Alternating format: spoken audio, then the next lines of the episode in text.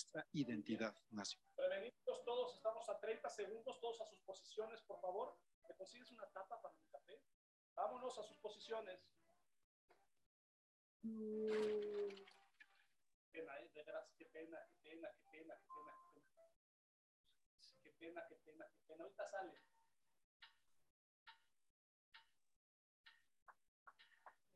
Qué pena, ¿eh? de veras, qué pena.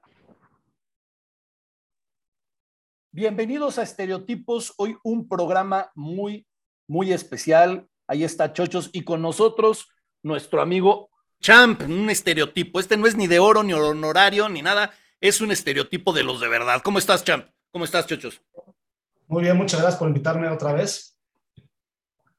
Hola Champ, ¿cómo estás? Bienvenidos a Estereotipos. Este es el programa 121, Capicúa, y además es un programa especial del Día de la Independencia, que en teoría llevo pensando todo el día que no debemos de celebrar la independencia de México en septiembre, se debería de celebrar en agosto, según las clases que nos ha dado Zunzunegui, ¿no? Pues no pusiste nada de atención, güey. ¿Por qué en la, agosto? consuma, la consumación se hizo en agosto, ¿no? No, 21 de septiembre.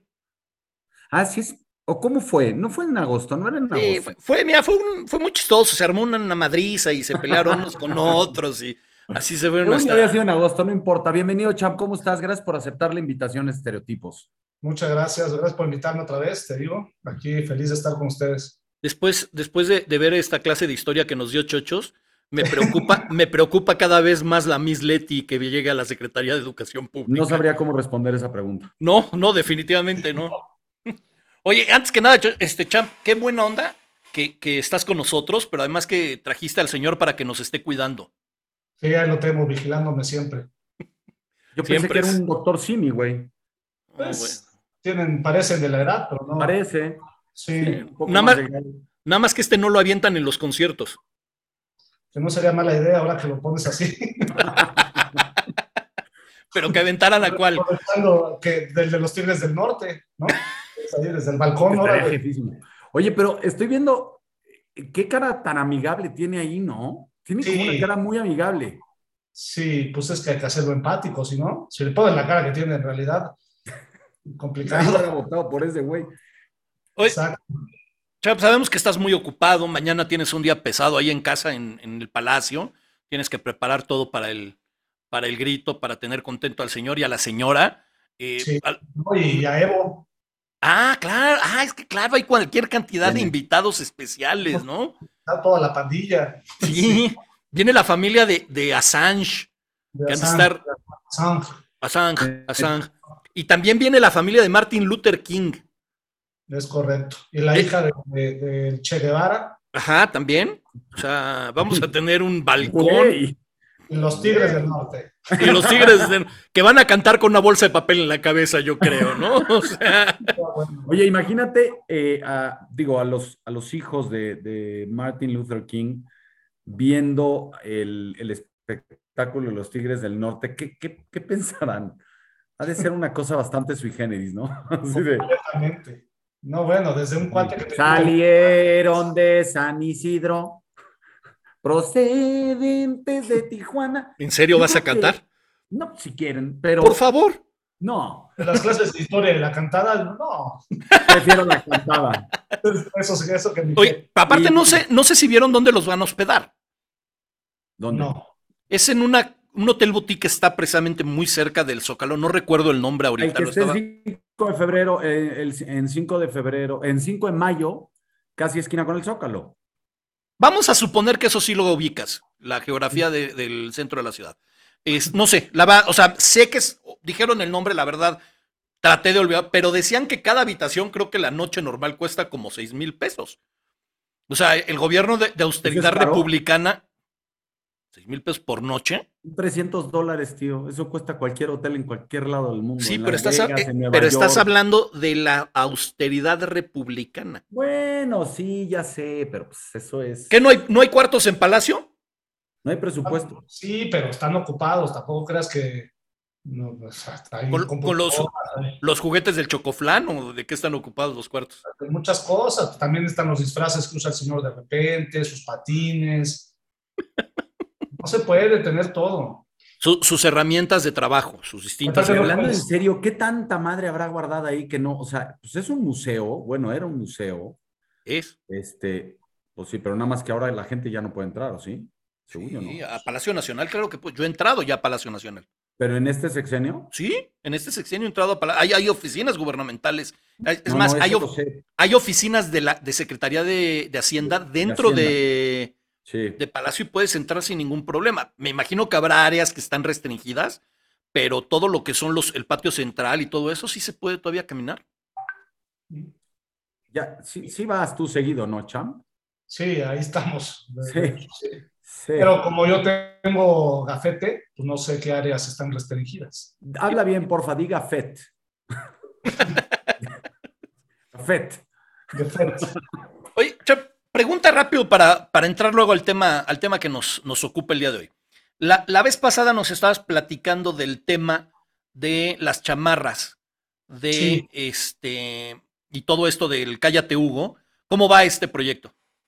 Pues va, o sea, en realidad pues espero poderlo hacer pronto, pero este, pues no he podido. Como lo hago solo todo, luego no encuentro el tiempo para lograrlo, pero ya estoy en un par de, bueno, con gente que me está como, pues tratando de ayudar y, darme alguna propuesta para pues, poder andar, pero sí, ahorita. ¿En qué te ayudamos, Champ? Pues no, mira, estoy con una, este, una de mercadotecnia digital que es posiblemente la que me pueda dar como más claridad en cómo hacerlo, porque ahorita, entre que no, no tengo tiempo mucho y, no lo sé hacer, se me ha complicado mucho.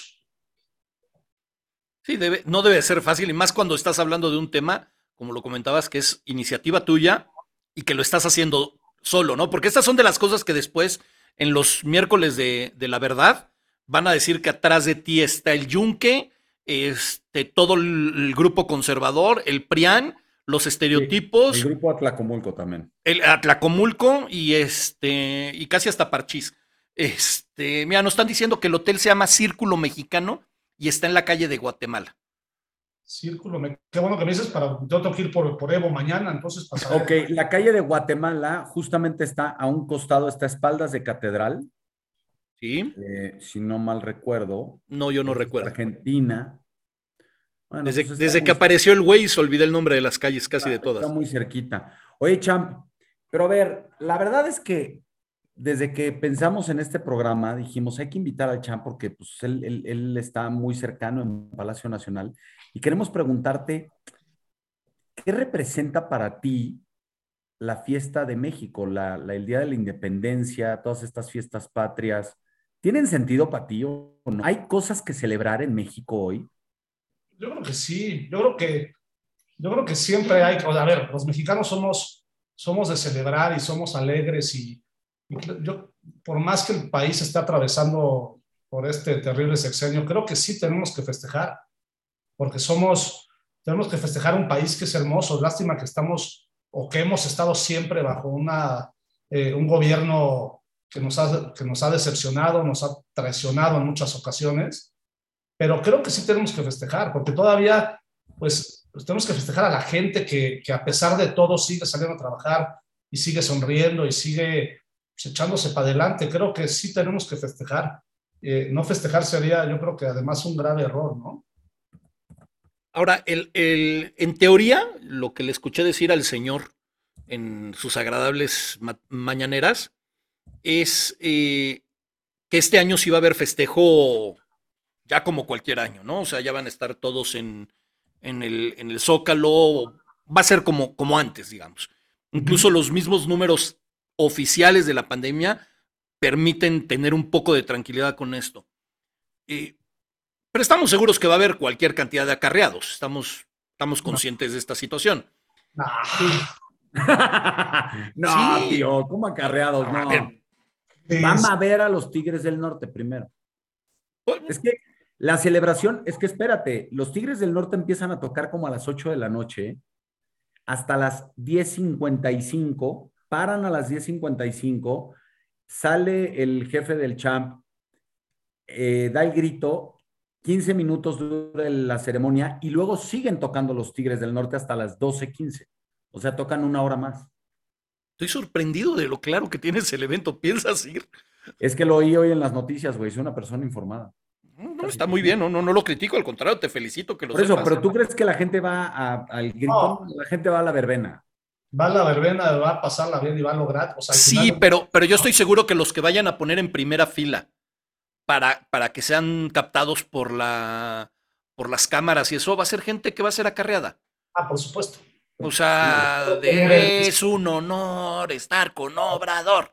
O sea, todos que, no es el, que no es el primer presidente que lo hace, ¿no? Ni va a ser el último. En el mundo, ¿eh? Exacto. O sea, eso es una realidad. Ahora, yo, yo déjame, déjame ser muy cruel. Tienes razón, por toda la gente que se para todos los días y dice un día más, le echa ganas, eh, pensando en que sea gente, la gente honesta, porque hay gente honesta y todavía quedan como 20, 30.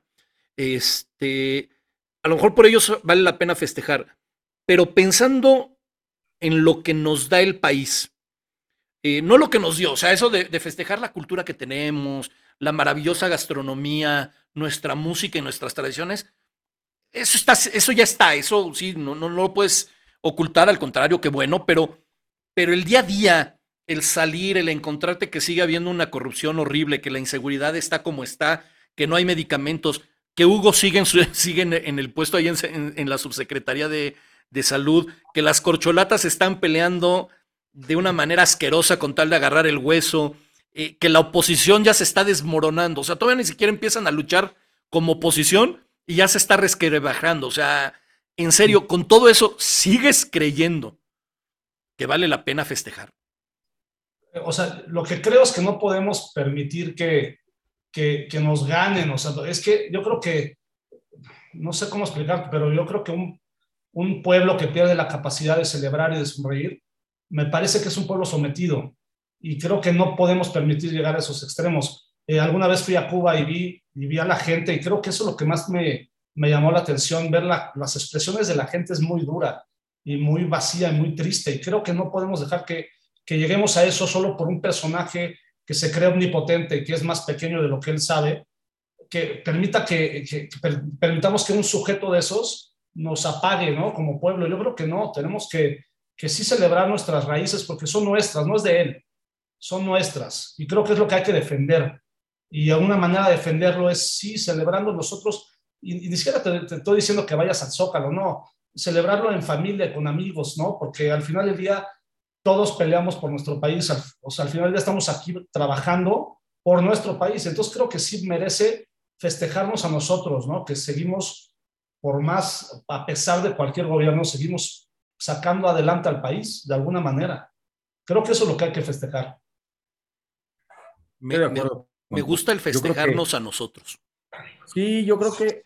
Más allá de otra cosa, no hay nada que festejar. Eso sí tienes razón. Exactamente, pero exacta, lo, que, lo, que, lo que yo creo que hay que festejar es, es eso, o sea, que somos un pueblo que ha sabido salir adelante durante muchas cosas muy duras y que a pesar de, estamos aquí, México es un país enorme, es un país muy bonito, es un país con un montón de, desde recursos naturales hasta la, la cultura más rica que puede existir, honestamente, o sea, desde la comida hasta la arquitectura, hasta la historia.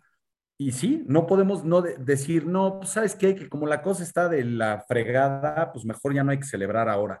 Yo creo que hay que seguir.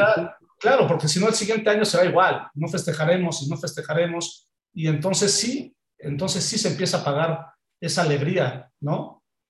Creo que eso es lo podemos permitir. Tú, tú cada vez eres más conocido eh, y reconocido, lo digo con todo el respeto, eh, te han entrevistado en, lugares casi tan importantes como estereotipos. Este, sí, es en serio. Las entrevistas me gustan mucho con estereotipos, te voy a hacer. ¿Cómo en dónde? ¿Cómo en dónde lo han entrevistado más que, no sean tan importantes? Lo, entrevistaron en, Humores Perros, ¿no? Con este Pacaso y Alarcón. Lo ah, ese sí lo vi, ese sí lo vi. Lo ha entrevistado también Pedro Ferri, si no me equivoco. Este, lo he visto en varios lados. O sea, si has, has tenido bastante presencia y tiene seguidores eh, vamos a decirlo así, famosones, seguidores espérate, de peso, Espérate, tío, espérate. El otro día, después del video que publicó el viernes el Champ, le pone, le pone Carlos Loret, no, Champ, te luciste con este video. Gracias, Carlos. Ay, dije, ay, ya, güey. ¿Qué- Ya. qué- ¿Quieres que le ponga? Gracias, señor Loret. No, gracias, eh, así de, gracias. Loret. Soy bien ¿Eh? malo para, soy bien malo para las redes sociales y para, es más, hasta para el WhatsApp soy malísimo. La gente cree que estoy enojado. Pues No, no, güey, no, estuvo sé chido. hacerlo. Sí, se siente padre, la verdad, que te, que te manden esos Que mensajes. te reconozcan. Ahora, ahora que podemos salir más a la calle, que la gente te reconoce eso, ¿te piden cosas para tus videos? Sobre todo hablando de lo que, o sea, como diciendo, oye, habla de ese tema, saca esto, queremos que seas más enfático. ¿Qué, qué es lo que más te piden? Pues mira, me pasó justamente una, una de esas, este, que iba caminando, bueno, estaba leyendo en, en un parque y había un señor cantando. Y, y cuando acabé de leer, me, me, paré y ya me iba a ir.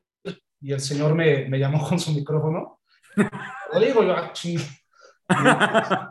me acerqué, me saludó y me pidió que, que no dejara de hablar de, de la reforma energética, porque él estaba seguro que la luz va a subir de precio y vamos, sí, tienes que escucharlos porque además es la gente que, que sí está este, de alguna manera resintiendo mucho más directamente este tipo de situaciones, ¿no? Uno como sea, pues al final, pues tiene trabajo y, y ahí va, pero hay gente que de verdad lo necesita y cuando te dicen que trates de enfatizar en algo, pues sí, creo que es importante también que, que, que su voz también llegue, ¿no? A través de la comedia, que es lo que hago, pero de alguna manera sí, sí los escucho y sí me da, me da gusto que me, que me digan por dónde va la cosa. Fíjate, nos dice, nos dice Octaviano Vargas, un saludo a Octa, muy buen amigo. Eh, más que una celebración, conmemoración o política, celebremos a México independientemente de nuestra situación, que siempre hemos tenido problemas y carencias. Nos celebramos como mexicanos y nuestra cultura, y nuestra cultura, y los del balcón, espérame que se apaga esta madre, y, nuestro, y, y los del balcón desde hace muchos años no vale madre, no, nos vale madre su egolatría.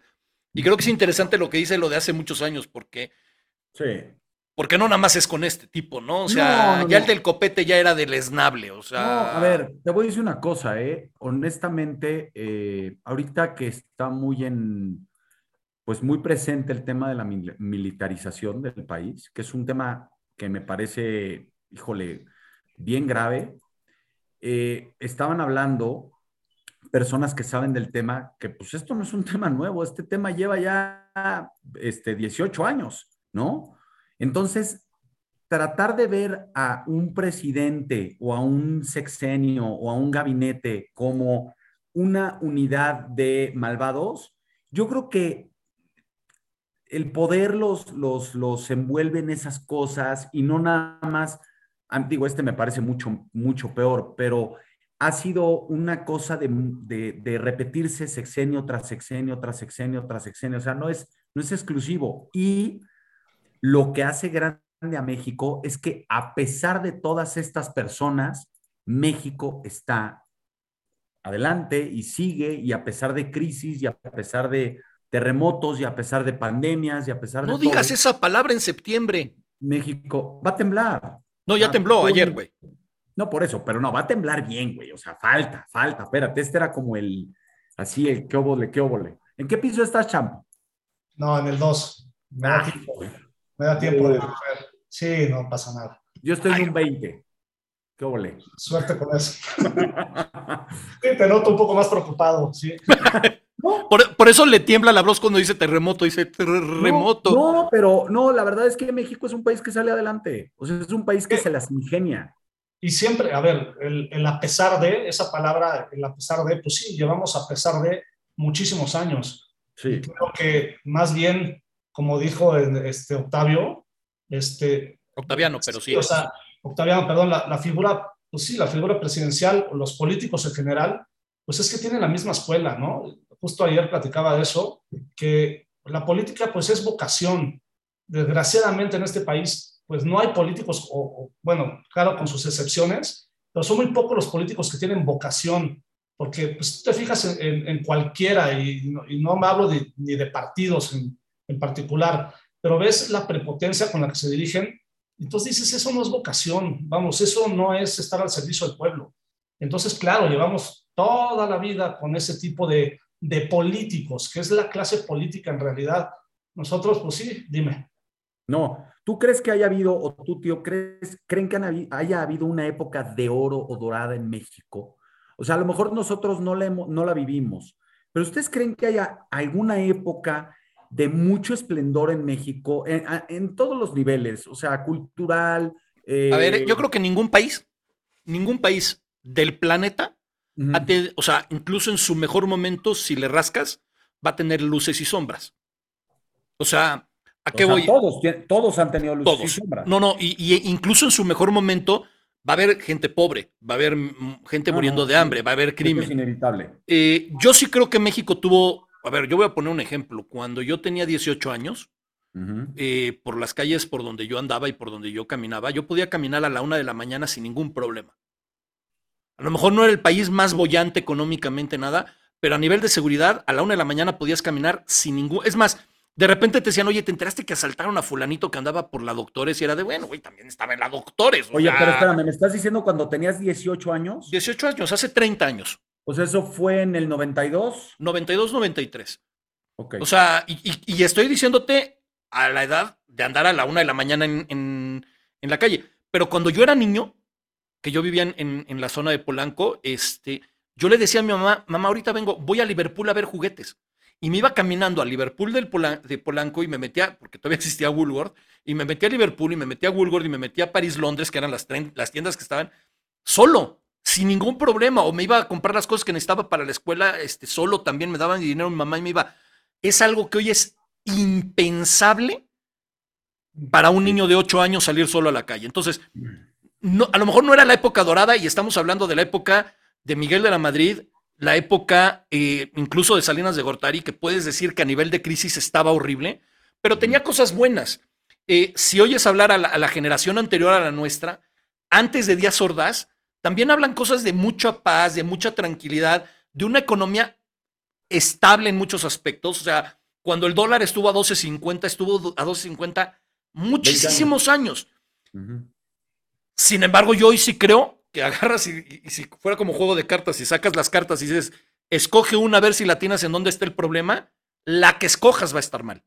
Ese es el problema que hay hoy en día. O sea, yo me atrevería incluso a la gente que nos está viendo es que me digan algo en lo que estamos bien. ¿En qué estamos bien, chamo? no, sí. Pues, pues, es que en realidad no lo sé. O sea, no estamos bien. yo te voy a decir, creo, que tenemos una, creo que hoy como país tenemos una gran, gran, gran oportunidad. No depende de nosotros nada más, depende desafortunadamente del gobierno hoy. Pero eh, la guerra comercial que hay, o la guerra, o el problema geopolítico que hay con China, está haciendo que Estados Unidos voltee a México nuevamente para poner muchas fábricas de muchas cosas. Eso es empleo para miles de personas, esos son millones y millones de dólares de inversión esa es una gran oportunidad. Pero será posible cuando a pesar de la, de Eso no lo sabemos. en este país, porque luego y la poca certidumbre, ¿no? De un, de un cuate que, que, de pronto cambia de opinión y militariza un país, ¿no? Entonces, ¿qué certidumbre te puede dar con inversión extranjera traer tu negocio cuando no sabes si este cuate de mañana te hace bueno? Ahorita que pregunté que en qué estábamos mejor, dice precisamente Octaviano, en supervivencia. claro. Ok, y también dice una cosa y es muy cierta, ¿eh? Es, y, le doy toda la razón, dice, Octaviano dice, recuerda ah. que cada generación siempre dirá que fue mejor en algo. Y, estoy totalmente de acuerdo. Y si hablamos con la generación que está arriba de nosotros, nos dirán, en nuestra época estaba más bonito tal. Y es cierto. Pero, pero con todo y todo, hoy sí veo muy difícil decir algo bueno. O sea, por ejemplo, en el deporte. En el deporte ha habido grandes momentos del deporte. Quizás destellos, ¿no? Soraya, Ernesto Canto, la misma Ana Gabriela Guevara. Esfuerzos muy individuales, ¿eh? Sí, muy, individuales, pero puedes decir, mira, ahí está alguien que, le echamos todos, todos la Ahorita estamos a quizás la, la, Paola Longoria y pues en un deporte que tristemente practican como 44 personas en el planeta. O sea, pero bueno. Pero tenemos ahí a, a Gaby López y Abraham Ansel y el Canelo Álvarez y quizás el individual. El, Canelo, el Canelo quizás hoy en día sea el, mayor referente por la trascendencia que tiene, ¿no? Sí. Vamos a ver el sábado. Siempre le ponen un bulto a, modo. Y este, vas a ver que sí. El tema, y, lo que dice el champ es cierto, son, son esfuerzos individuales y, como llamaradas, ¿no? O sea, de repente uno, otro, otro. ¿Sabes qué es lo grave? Que, que una persona que tuvo que, o sea, que destacó, como Ana Guevara, que, que logró tener una carrera impresionante, que cuando le toca a ella ser responsable de las cosas de las que ella tenía, este, carecía, que, que, salga con estas cosas es increíble. Es, increíble, güey. De verdad que no lo entiendo. Es, que es el mejor ejemplo.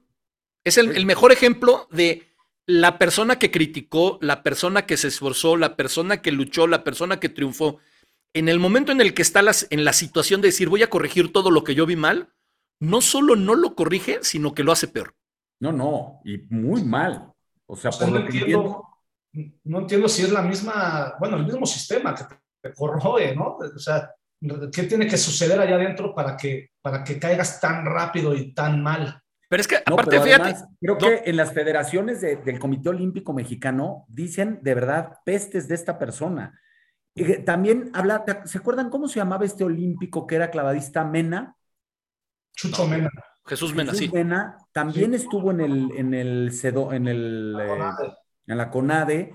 Y sí, claro, de, de, de ser, bueno, el dicho es, no es lo mismo ser borracho que ser cantinero, ¿no? O sea, tú puedes decir una cosa mientras estás del otro lado y en el momento en el que te pasan, pues la cosa ya no es igual, ¿no? Mira, el señor, ¿no?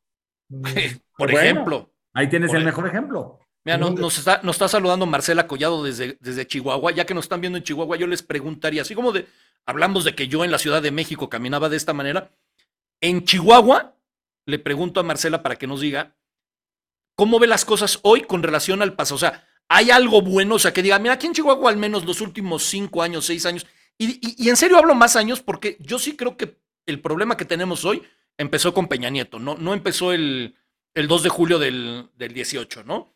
Eh, que diga, en Chihuahua, ya sea ciudad o estado, hemos mejorado en esto.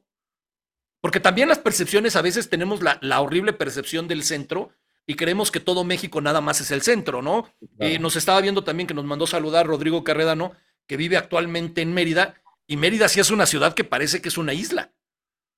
O sea, ahí sí están todavía con paz, están en, en, una situación, la verdad, bastante privilegiada y también hay que reconocerlo. Sí, pues, Yucatán siempre se ha cosido aparte, ¿no? Totalmente, totalmente. La famosa República de Yucatán siempre ha sabido estar distanciada de, del resto del, del país. Pero sí, Ahora, Tiene razón, Diego, nosotros hablamos como nos toca, pero pues es que es como dice el señor, prende el radio y de todas las estaciones que vas a escuchar, todos están en contra, ¿no? Pues es que claramente, pues aquí, aquí lo convivimos al señor todo el tiempo, ¿no? Mira, nosotros echando porras a Yucatán y nos dice, tiene sus carencias también. o sea. Como todo, pues sí. no, no, a ver, a ver, insisto. Ni Dinamarca, e, ese modelo que nos pusieron en el, el día de la toma de poder, ni Dinamarca es perfecta, ¿no? O sea, no existe el país perfecto. Eh, y yo estoy seguro que si hablas con un danés, de algo se debe de quejar. O sea, eso es una realidad, pero el problema es cuando te cuesta trabajo no quejarte de algo. Y voy a otro ejemplo que, de algo que nos gusta a nosotros, el cine. Cuando hablamos del cine en México, hablamos de Cuarón, hablamos de Iñárritu, hablamos de, este, ¿cómo se llama?, de Guillermo del Toro como grandes exponentes del cine mexicano. Y luego decimos, pero sus grandes éxitos no los hicieron aquí. Bueno, pero ahí también creo que es cuestión de, cómo evolucionar, evolucionar tu carrera. Porque yo creo que a pesar de que no sea aquí hecho, aquí, pues tiene esa, tiene esa visión, ese sello, esa visión. Roma estuvo hecha aquí, es así. Sí, sí, ya digo, es como, como platicaba con un director, te decía, pues es que esa película que pareciera no ser mexicana, tiene sus cosas mexicanas, ¿no? Tiene hasta cómo pega la luz, eh, los colores, los tonos. Creo que... la misma de Harry Potter. Creo que Babel, es un gran ejemplo de eso, ¿eh? Babel puede ser un, un, ejemplo en donde hay, a pesar de que estás viendo muchas cosas multiculturales, creo que el sello de, o sea, no sé si es porque me quedé como con el, con la imagen de Amores Perros, pero es como muy de ese, con esos, como tú bien dices, tonos, filtros, ese lenguaje de, pues, visual, ¿no? Y además, digo, el, todo el cine o lo que haces lo interpretas según tus vivencias y es lo que quieres transmitir. Y entonces, claro, si tus vivencias son, tienes mucho más contacto con tu país y con tus raíces, pues sí, de alguna manera se reflejan en, en el cine. Ahora, yo, yo me gustaría resaltar, por ejemplo, la labor de Guillermo del Toro, que curiosamente de todos es el que menos cine hizo en México. Porque, por ejemplo, Cuarón hace varias películas en México y emigra a Estados Unidos. Eh, Iñárritu hace Amores Perros y aunque se va a Estados Unidos, por ejemplo, la más reciente la está la, la hizo aquí, la está haciendo aquí y trabaja con grandes personajes mexicanos en, en, su equipo de producción, que es un poco lo que decías, Champ. Pero curiosamente el que menos ha trabajado en México es Guillermo del Toro, pero es el que más apoya a México. Es el que más ayuda. O sea, e, eso es irónico, ¿no? O sea, a lo mejor es el que menos trabaja. O sea, aquí a lo mejor incluso, pero, pero es el que más apoya. Leí el libro de, del Toro, tiene un libro este, En casa con mis monstruos, creo que sí, se llama. Sí, sí, sí. Y te habla de su infancia, de cómo él crece eh, toda su vida en Guadalajara y tal. Y claro que te das cuenta del amor que tiene por su país, este, desde cómo empezó a trabajar, este, su primera oportunidad, todo ese tipo de cosas, pues es un tipo, además su personalidad es un, es un tipo, mira, no lo conozco, pero, pero te da la impresión de, de una persona bueno, buena, este, buena y bonachona, empática, este, amable, ¿no? Y Digo, esa, esa imagen que transmite eh, es, por ejemplo, desde mi percepción, a lo mejor estoy equivocado, la de González Iñárritu se me hace que es justo del otro lado, ¿no? O sea, a González Iñárritu parece una persona más fría, menos empática, y a lo mejor es una divina persona, insisto, no lo conozco, no tengo el, el placer de conocerlo, pero, pero sí llama la atención que el que menos quizás eh, produjo en México es el que está aprovechando su situación para ayudar desde su trinchera, lo cual también creo que es digno de, de es de esas personas de las que decías, ¿no, Champ? Que hay que, que celebrar, o sea... De acuerdo, claro. Digo, y, y, mira, del toro porque lo hace de manera directa, ¿no? Y de pronto ayuda a los niños a viajar a un concurso de matemáticas o, o da becas, ¿no? Pero digo, el hecho de traer una producción este, del tamaño de la de Iñárritu o la de Roma, pues también es una manera de voltear, es decir, vamos a, a, a repartir un poco, ¿no? Porque también Claro. aquí la gente, el, el, el currículum que te da de pronto trabajar en un proyecto de esos, pues también te va abriendo muchas ventanas. Entonces creo que también es una manera de, de estar presente de, de, de, regresarle algo, ¿no? Eso, eso es, es, una poco, manera indirecta de ayudar. Que, es sí. un poco lo que hace el Canelo también. El Canelo ayuda a muchísima gente porque, pues, yo creo que esta es una máxima de vida. ¿De qué te sirve tener todo el dinero que tiene, por ejemplo, el Canelo, si no eres una persona empática y que no ayudas? Y eso lo vuelve eso lo vuelve grande, o sea, lo vuelve, y yo no creo que lo haga por quedar bien con nadie, ¿eh? yo creo que lo hace de corazón, o sea, yo creo que son personas que lo hacen de corazón, que ayudan. Franco Escamilla, tengo entendido que también es una persona que, pues, que es bastante empática con mucha gente y ayuda sin, sin, sin ningún tipo de...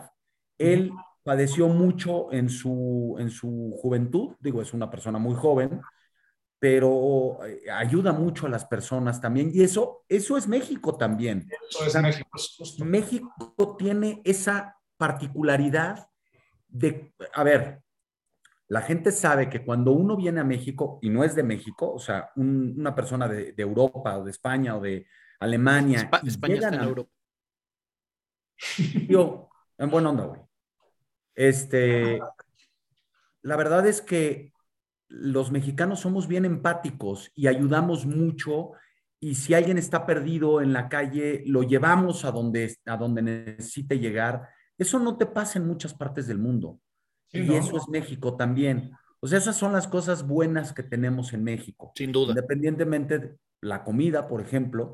No, pero, comida... perdón, antes, que pase el tema de la comida, que estoy de acuerdo, pero lo que dices ahorita es muy cierto. O sea, eh, las, una de las características quizás del mexicano es este ser, y, y, no sé si la palabra sea empático, o sea, no sé si lo haga por empatía como tal, pero sí es una cuestión de ayuda y se ha visto, aunque yo creo que el mexicano en general no es solidario y siempre lo he dicho y, y, y lo reafirmo, es solidario nada más en, en, en, en, momentos, o sea, hay una desgracia como el terremoto en ese momento, todos somos solidarios, pero a los 15 días de que se fue el trauma del terremoto, a la gente le vale gorro y se demostró en la pandemia, o sea, se, seguir viendo cubrebocas tirados en la calle, que dices, ¿en serio? En serio, la gente no ha aprendido de, que eso se tiene que tirar en un lugar especial y bueno. pero sí se da el de que al, turista eh, se le recibe bien, a la gente incluso sin ser turista. O sea, cuando estábamos más acostumbrados a pedir una dirección en la calle, eh, siempre te podías encontrar con un hijito de la fregada, pero en términos generales, siempre te daban bien la dirección, ¿no? Y trataban. ¿Por qué lo hizo? Seguro. mandaste gente a otro lado, ¿ah? Obviamente, pues sí, presenta la oportunidad y lo tienes que hacer una vez, aunque sea, pues sí. Y no sabes si se te vuelve, y más ahora, ¿no? O sea. Conciencia, obviamente lo haces sin el, sin la empatía que merece la situación de a lo mejor lleva cinco horas perdido y este ojete lo va a perder otras cinco. Eso es lo que está mal, pero bueno, sí, claro que lo hicimos. Sí, pero, pero, pero en términos generales, sí creo que somos un pueblo que cuando puede ayuda. Esa es una realidad. La pregunta es, ¿no nos cansaremos? Pues mira, yo espero que no. Desgraciadamente lo que, está, lo que viene sucediendo, esta división tan marcada, tan diaria, tan constante, pues sí, claro que sí merma un poco ese tipo de cosas, la verdad. Yo creo que se va a acabar, ¿eh? Yo, o sea, mira, eh, un, un buen ejemplo es eh, también lo que, lo que está pasando en Estados Unidos. Cuando se fue Trump, la verdad es que la gente, a pesar que hay muchos, muchos seguidores del trumpismo, honestamente en Estados Unidos sí, sí quieren ver por ellos, por su país, por su gente. Entonces, yo creo que también va a pasar. O sea, va, a lo mejor va a tardar, no sabemos cuánto tiempo, pero va a pasar. Y cuando pase, pues México a lo mejor vuelve a florecer. Nos va a costar, a lo mejor, pues muchos años volver a florecer como íbamos floreciendo hasta, hasta cierto punto económicamente o culturalmente y así pero yo creo que lo vamos a volver a lograr. A mí me preocupa mucho eh, la división que ha generado este señor. Eh, al principio se hablaba de, de y Chairos, eh, ambos términos siempre los he despreciado. Este, incluso a mí me molesta mucho la gente que se sigue refiriendo a los que votaron por, por Andrés Manuel como Chairos, ¿no? O sea, seguir fomentando la división. O sea, si el señor ya hizo una división, no creo que los que estemos en contra de su forma de pensar debemos de, fomentarla, ¿no?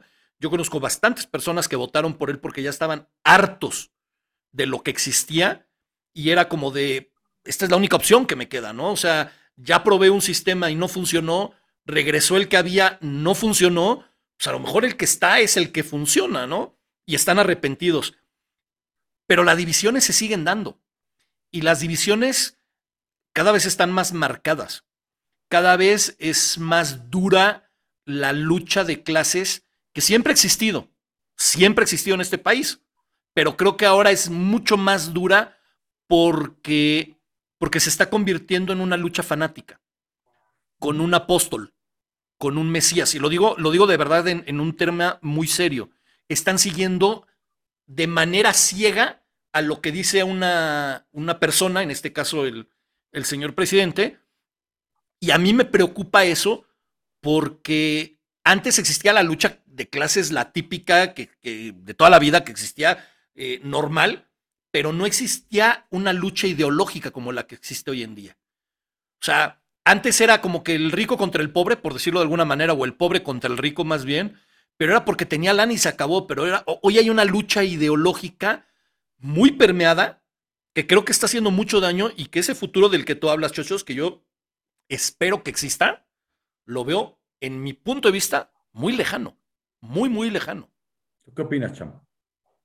Sí, digo, creo que justamente esta división, eh, híjole, eh, es, que si todo el día te están diciendo que el culpable es el de enfrente, y además el, el de enfrente que está... No ayuda. Y está, está enterado este, de la situación, eh, contesta, ¿no? O sea, me pongo, digamos que, que, un, que, una persona que apoya a López Obrador este, me recrimina algo, ¿no? Estamos, estamos, no sé por qué razón, o mucha gente está eh, directa al enfrentamiento, ¿no? Entonces, claro que hay una división y cuando viene una reacción, pues es la equivocada. Siempre estamos reaccionando y no, no abrimos un discurso, no abrimos un diálogo. Si tú te fijas en las redes sociales, de pronto sale la foto del Señor, del Hijo del Señor, y es inmediata, inmediata la reacción eh, agresora.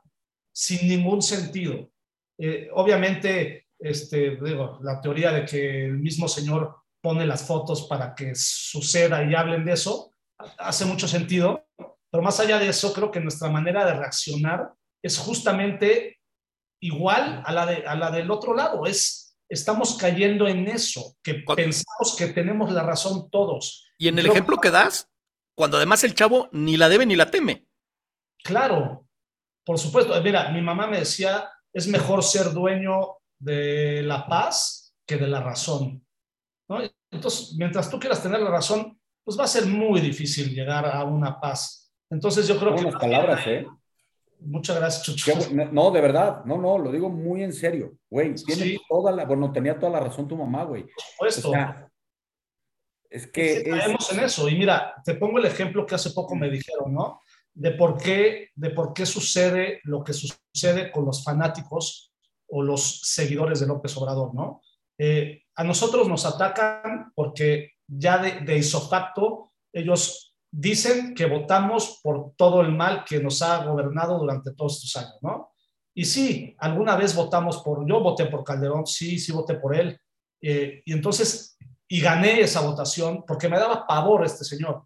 Yo gané y defendí a Calderón y luego este, vino el, el flequitos y nos desgració a todos. Pero bueno, a lo que voy es que esta gente que hoy lo apoya lleva toda la vida o lleva 18 años o lleva mucho tiempo eh, votando por, una, por un candidato que no gana y llevan muchos años sin ganar. Y de pronto ganan una votación y dicen, espérame, tú ya tuviste a este presidente que apoyaste, entonces me toca, nosotros ganamos. Entonces lo que me digas, lo estás diciendo por ardido y porque perdiste. Es como el fútbol, o sea, es... Quiero decir ahorita, guardando las... Decir que México va a ganar el Mundial? No, no, pero guardando la proporción es como lo que sintieron ahora los del Cruz Azul cuando el Cruz Azul fue campeón. o sea, veintitantos años de no conseguirlo el día que lo consiguieron.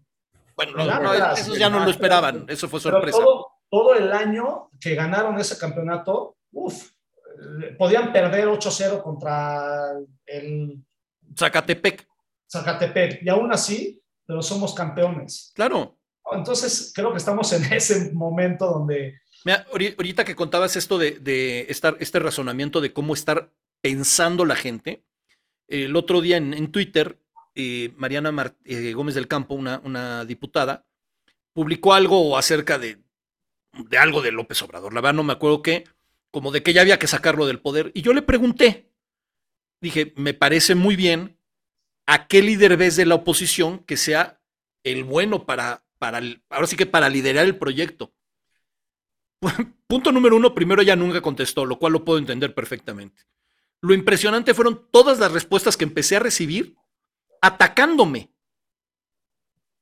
Atacándome de no, que el PRIAN, el no sé qué, el no sé cuánto, los conser... Pero unas, pero, pero aparte, unos ataques que me dan mucho la atención porque primero, evidentemente, no me conocen de nada y seguro era la pasión con la que atacaban. Sí, sí. Y, ahí estoy, y como dice Chochos, la, frase de tu mamá es maravillosa, ¿no? Más vale ser dueño de la paz que de la razón. El problema es que es tal lo que ya le sembraron que incluso los datos duros ya no les hacen ver algo diferente. O sea, porque, porque puedes hablar a lo mejor de corrupción y, y a veces es difícil medir la corrupción. ¿Cómo mides la corrupción que existe en la Secretaría de Agricultura? No, no, no la puedes ver. No la puedes ver. Pero sí, pero sí puedes ver que hoy mataron un periodista. Hoy puedes ver el número de feminicidios. No, no, sí lo puedes ver porque es un dato duro. A lo que voy es, ese dato ya no les influye, ya no les, no les afecta porque no, porque lo que, lo que les venden es todavía mejor para ellos. Tristemente, el problema de todo esto es que como se ha manoseado tanto el tema de, los números y de las personas que, de las mujeres que mueren o, que matan, y de, pues, vivimos en una, en un, como en una nata de, de no, de, ah, pues una más, ah, pues un periodista más, ah, pues, o sea, como que no lo vemos, en realidad decir, güey, esto está, ahorita estaba, me llegó una notificación de Twitter hace un par de minutos que dice que el, que el Congreso acaba de aprobar la militarización del país. Estas cosas son gravísimas. Pero yo te voy a preguntar, ¿qué vas a hacer mañana como ciudadano? Tienes que ir a trabajar, güey. Completamente. Champ, ¿qué vas a hacer mañana? Trabajar. Tienes que trabajar, güey. Sí, sí. Tío, tú vas a ir a trabajar porque para Ay, bien o Dios te oiga. Bueno, para mí, pero escúchame, para bien o para mal, pues los ciudadanos de a pie que tenemos familia y que tenemos hijos y que tenemos que sacar a, a nuestra familia adelante y pagar nuestros impuestos y hacer lo que nos toca, pues no podemos ir al Congreso echar grilla, no podemos. Entonces, ¿qué te queda, champ? exigir, queda exigir. O sea, yo entiendo, por ejemplo, eh, yo sí me he juntado con algunos políticos últimamente y sobre todo por lo, por lo que vengo haciendo, ¿no? He tenido algún acercamiento y, y he ido a, a- a ver, ¿no? De qué se trata y, y sobre todo porque entiendo que, que la única manera de sacar a este gobierno, pues sí, tiene que ser a través de ese gobierno, ¿no? El chiste es guiarlos o, o darles un punto de vista, no guiarlos, porque digo, al final del día quién soy yo para guiar a alguien, ¿no? Pero, pero sí darles un punto de vista ciudadano de, de la percepción, de, de, la percepción que tenemos nosotros, ¿no? De, de, qué es lo que está mal, qué es lo que vemos mal, de cómo reaccionan a las cosas. Eh, por ejemplo, el otro día platicaba justo de eso y me decían, hablábamos del, sí, pero tú antes, este, ¿por qué no decías nada antes, no? Eso me llega, cuando me llega cosas así, me llega, me llega esa pregunta, ¿no? y es de, en lugar de, de, de, enfrentar y sí, porque, pues no, creo que la pregunta de entrada está mal. Creo que la pregunta es, ¿por qué ahora tú callas? Creo que eso es lo que ellos no entienden tampoco. El que eh, los que están defendiendo a un, a un gobernante son ellos. Entonces, el, por qué antes no hablabas, pues son muchos factores, porque pues no tenía a lo mejor la difusión que, que, que tengo hoy, por ejemplo, ¿no? Porque yo sí me quejaba, nada más que no tenía ese alcance. El problema es por qué te callas hoy, que las cosas están ahí, son visibles. Creo que eso es lo que hay también que empezar a, a manejar del, del, otro lado, no enfrentar, pero sí cuestionarles por qué tú callabas. O sea, ¿cómo te van redes, Cham? ¿Cómo te ven las redes con eso? Bien, eh, en ¿Bien? realidad. Eh, ¿En general? Me va bien, en general bien. Eh, últimamente sí han llegado algunos mensajitos ya medio incómodos, ¿no? Pero eh, sobre, en una plataforma de las que uso, uh -huh. pero también sabes de dónde vienen, ¿no? O sea, muchas veces son cuentas este, creadas, ¿no? No tienen claro. seguidores y entonces no les puedes prestar la atención ni te pueden robar la paz, aunque están diseñadas para eso, para, para amedrentarte y para, para -huh. hacerte frenar, ¿no? Para, pues sí, meterte un poco de miedo, pero pues cuando lo, lo razonas, lo, lo digieres, pues y al, es preferible. Perdón, algún día es que usaste una palabra muy fuerte ahorita, ¿no? Que es la del miedo. Algún día de golpe, a lo mejor ya después lo razonas y ya no, pero de golpe sí la ves y dices, ay mamá, ay Dios mío, espérame tantito. Claro, mira, sí, a ver, yo esto empecé, fue, si, si, si tú ves cómo surge lo que estoy haciendo hoy, son una serie de factores que son completamente aleatorios a lo mejor y de suerte, ¿no? Que, ¿no? que, se junte, que se junte un encierro este, que donde la gran mayoría de la gente se queda sin actividad este, laboral, en mi caso, ¿no? Eh, se juntan estos factores que, que, te permiten tener el tiempo de señalar y de, y de todo esto. Entonces, pues sí, toda esta suerte, eh, ya se me fue el hilo, ¿ya ves? No. Te entendemos, ya, ya, ya, sí, diario convives con el Señor, se le va el hilo, ¿cómo no se Sí, te va a ir a ti? también- A lo que voy es que el miedo, o sea, yo empecé siendo, a lo que iba es, eh, eh, mi mensaje empezó siendo un poco temerario, porque yo claramente nunca calculé eh, ni, mi ni el alcance que podía llegar a tener, ni los riesgos que esto conlleva, ¿no? Entonces empezó de una manera sí temeraria, pero hoy te puedo decir que, que se convirtió en valentía, porque estoy muy consciente de los riesgos que esto tiene y estoy bien decidido a que yo no puedo parar porque no pretendo dejar de hacer o de intentar hacer mejor mi país. Yo quiero que mis sobrinos, que mis sobrinos puedan tener una infancia como la que yo tuve o que puedan salir a jugar o que puedan ir a la Alameda. Yo no me voy a detener por eso y menos por miedo. Bien, Oye, Cham. Champ, Champ, una, una, una pregunta. Voy a poner una situación hipotética. Imagínate que el fin de semana estás en un restaurante, ahora que ya, ya podemos ir a los restaurantes y eso, y llega Hugo Gatel. Hugo López Gatel llega al restaurante y sin que tú hagas nada, la gente le empieza a gritar, cállate Hugo. ¿Qué harías?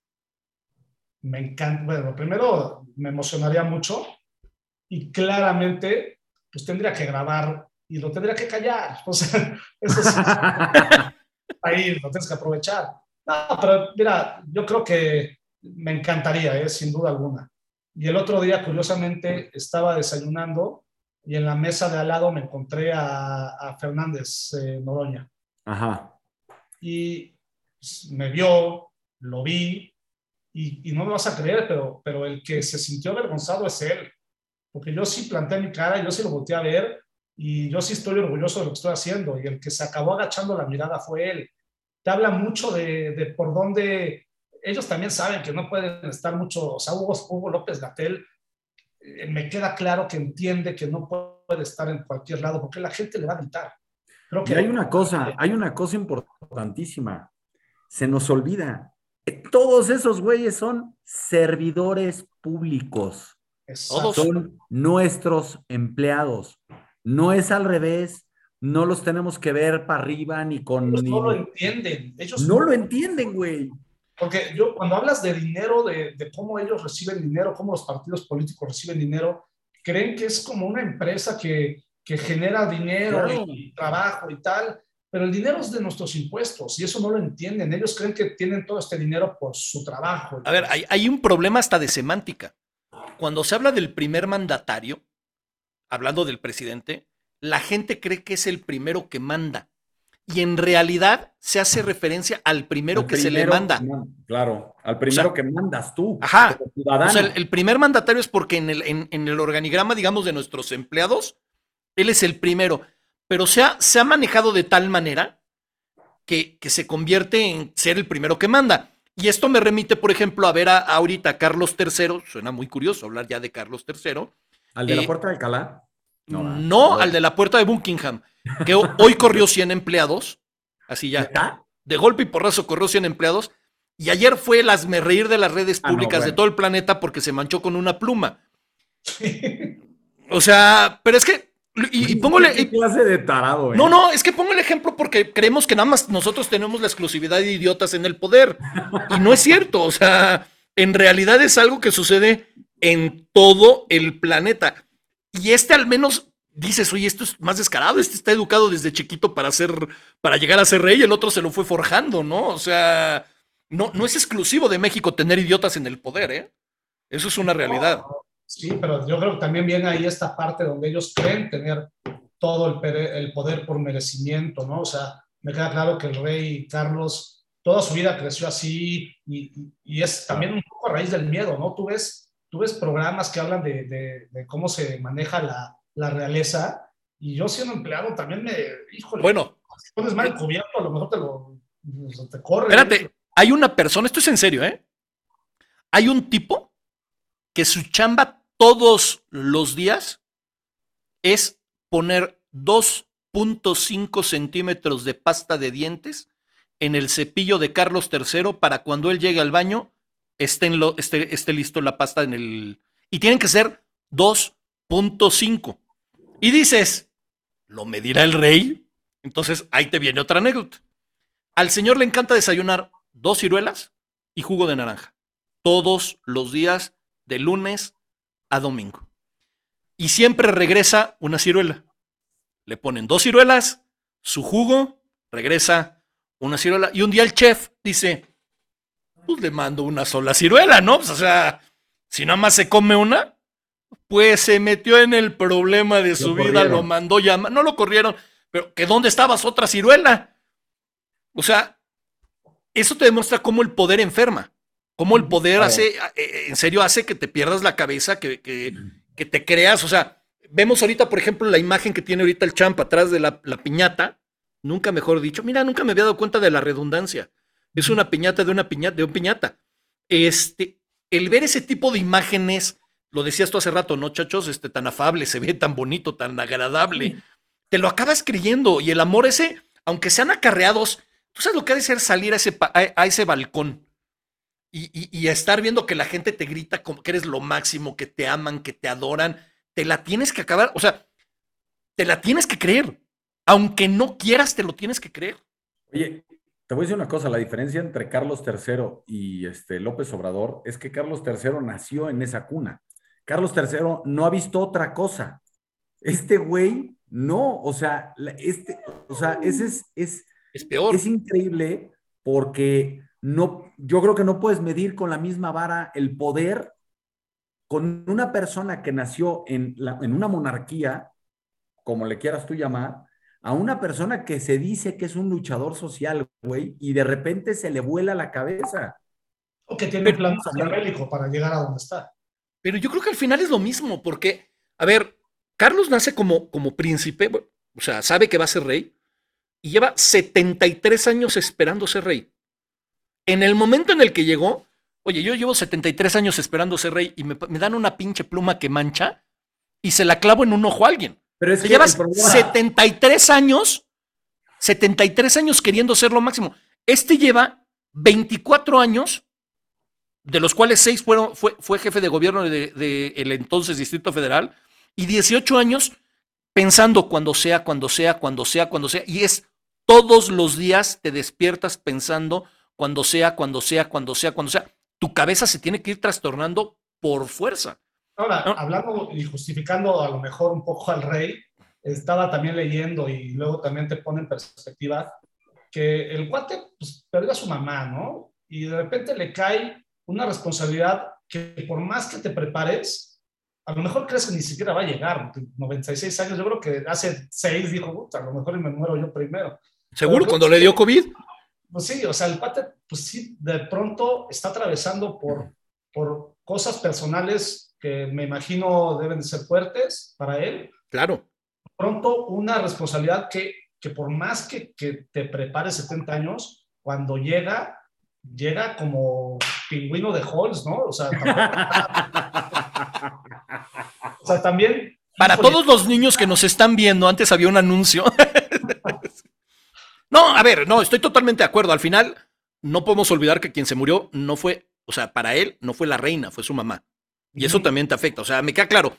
Pero el punto a lo que voy es, al final del camino, insisto, no tenemos la exclusividad de un idiota en el poder, o sea, no, no, no seamos soberbios, no creamos que es el único.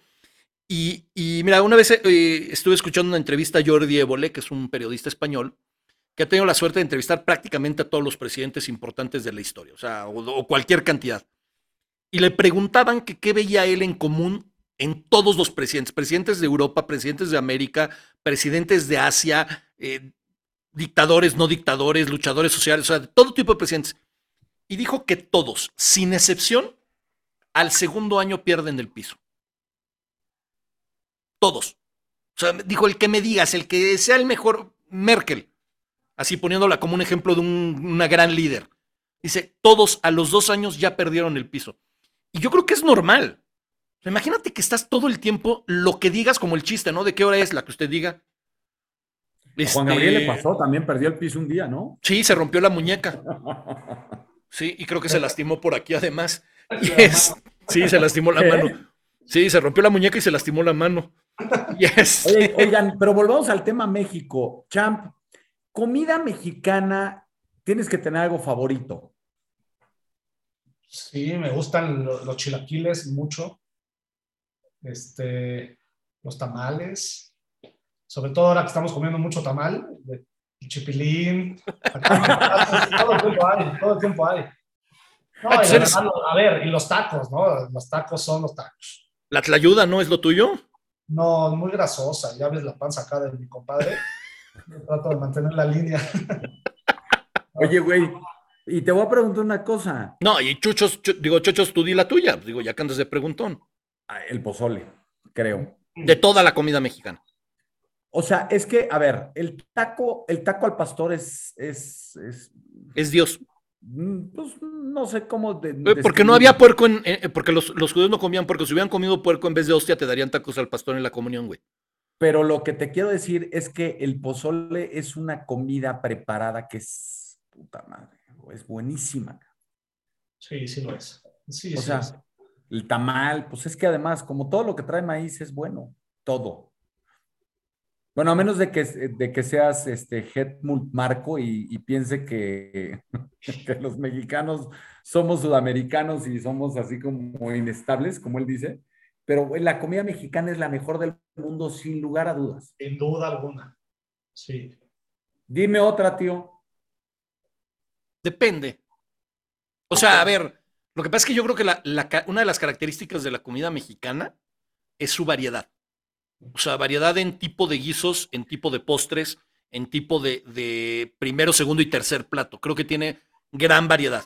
Evidentemente hay, hay, cosas en particular, a lo mejor de, algunas otras eh, cocinas internacionales que te pueden gustar o no mucho. Eh, sí creo que la comida mexicana en ese sentido es muy variada y es tan variada como lo es el país, lo cual, además siendo un país tan grande, o sea, tú vas, por ejemplo, a comer tacos de disco en el norte del país y dices, puta, ¿qué es un taco de disco? Güey, no sé qué es un taco de disco, ¿me puedes decir? Ubicas, ubicas los arados para arar la tierra. Los discos con los que aran la tierra, cuando se rompen, los quitan y como son de hierro forjado, distribuyen muy bien el calor. Entonces los usan como comal. Ahí preparan todo lo que es este carne con verduras, todo y hacen un, o sea, calientan y hacen una especie de, de tacote, por decirlo así, ya luego te lo dan en tacos y les llaman tacos de disco. Pero te vas al, al este, ¿cómo se llama? Guerrero o a este, Veracruz y te vas a encontrar un tema de, de mariscos o de pescados que no tiene nada que ver. Y en el centro te vas a encontrar, o sea, yo creo que es una de, una de las características es esa, que es una comida muy variada en ese aspecto. La cochinita pibil. Por ejemplo, en el, en el norte del país está la cochinita pibil. Bueno, no es del país, pero sí al norte de la Ciudad de México. Porque es un hecho que Yucatán está al norte de la Ciudad de México. ¿Ah? Se le dice sureste, pero si tú agarras el mapa, Mérida está al norte de la Ciudad de México, no está en el sur. ¿Ah? Ah, pues agarra el mapa. Ahora sí que como, como dicen por ahí, ve el mapa. Como el que dijo arriba el norte y si no checa el mapa, tú agarra un día el mapa y vas a ver que la República Mexicana, México contra Yucatán, Yucatán está más al norte que. Hugo, este... el mapamundi.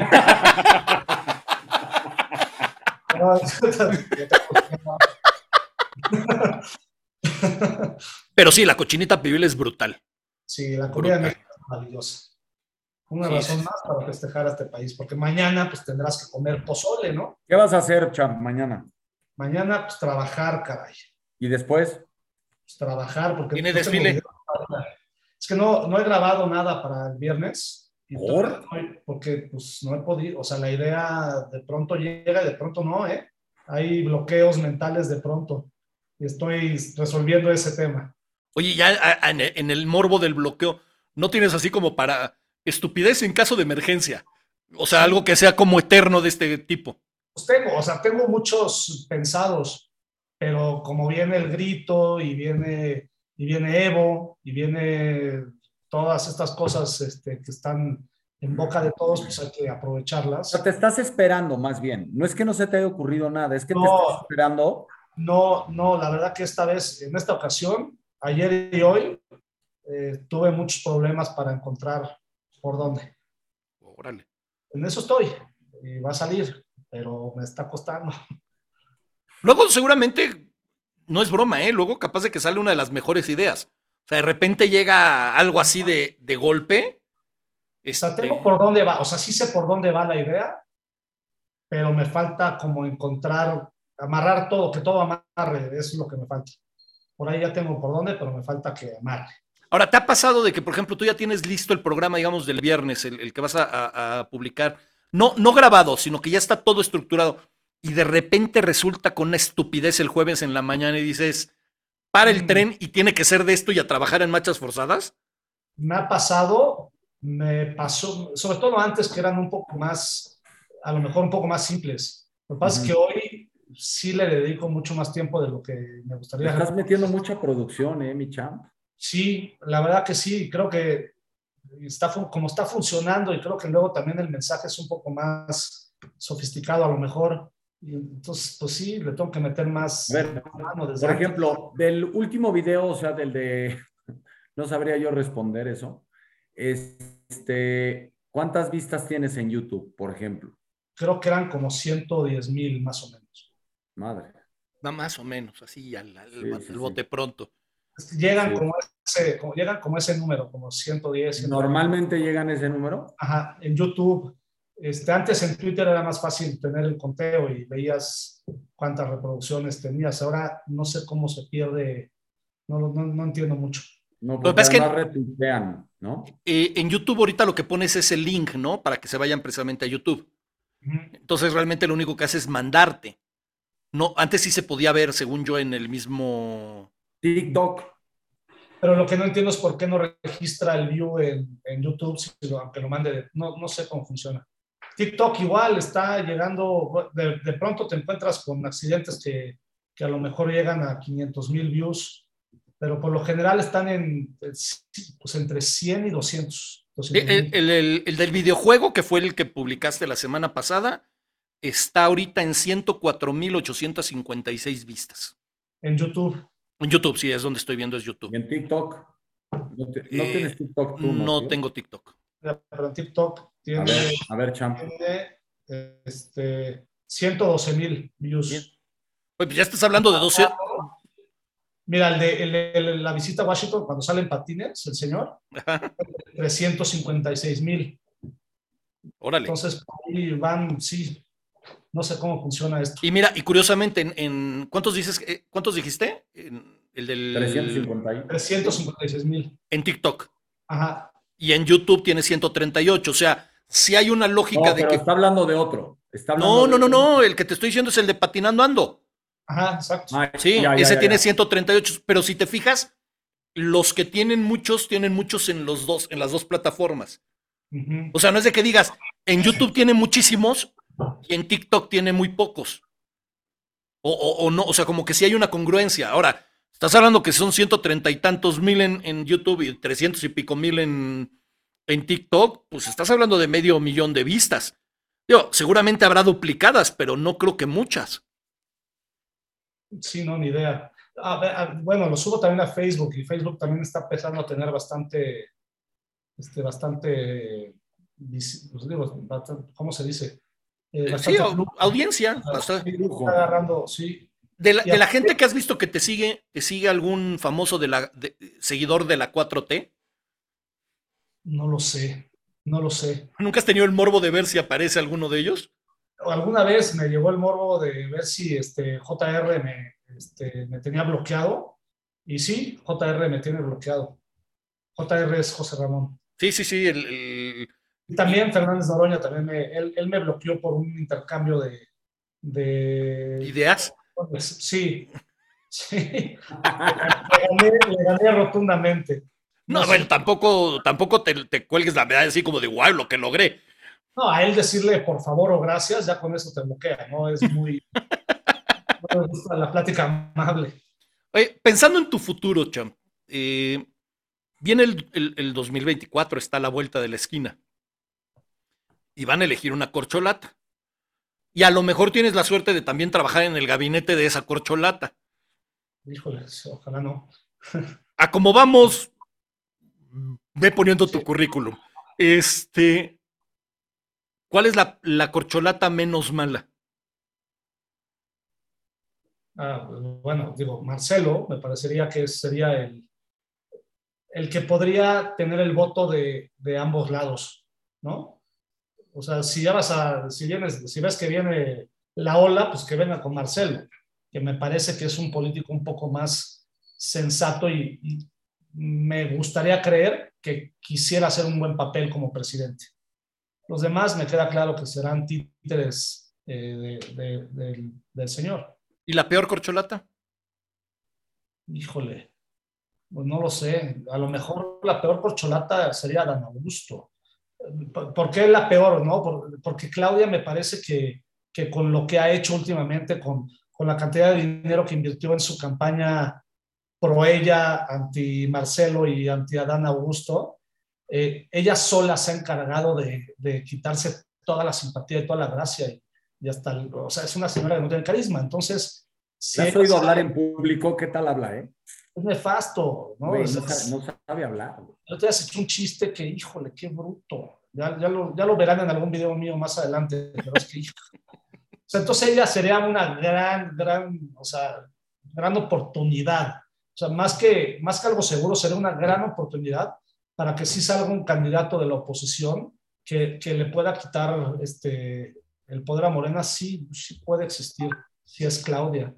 Sí, lo que, lo que pasa es que, claro, como lo planteas, siendo, siendo ella, dices, mira, si es ella con un buen candidato de oposición, tiene posibilidades la oposición. El problema es, ¿existe algún candidato en la oposición?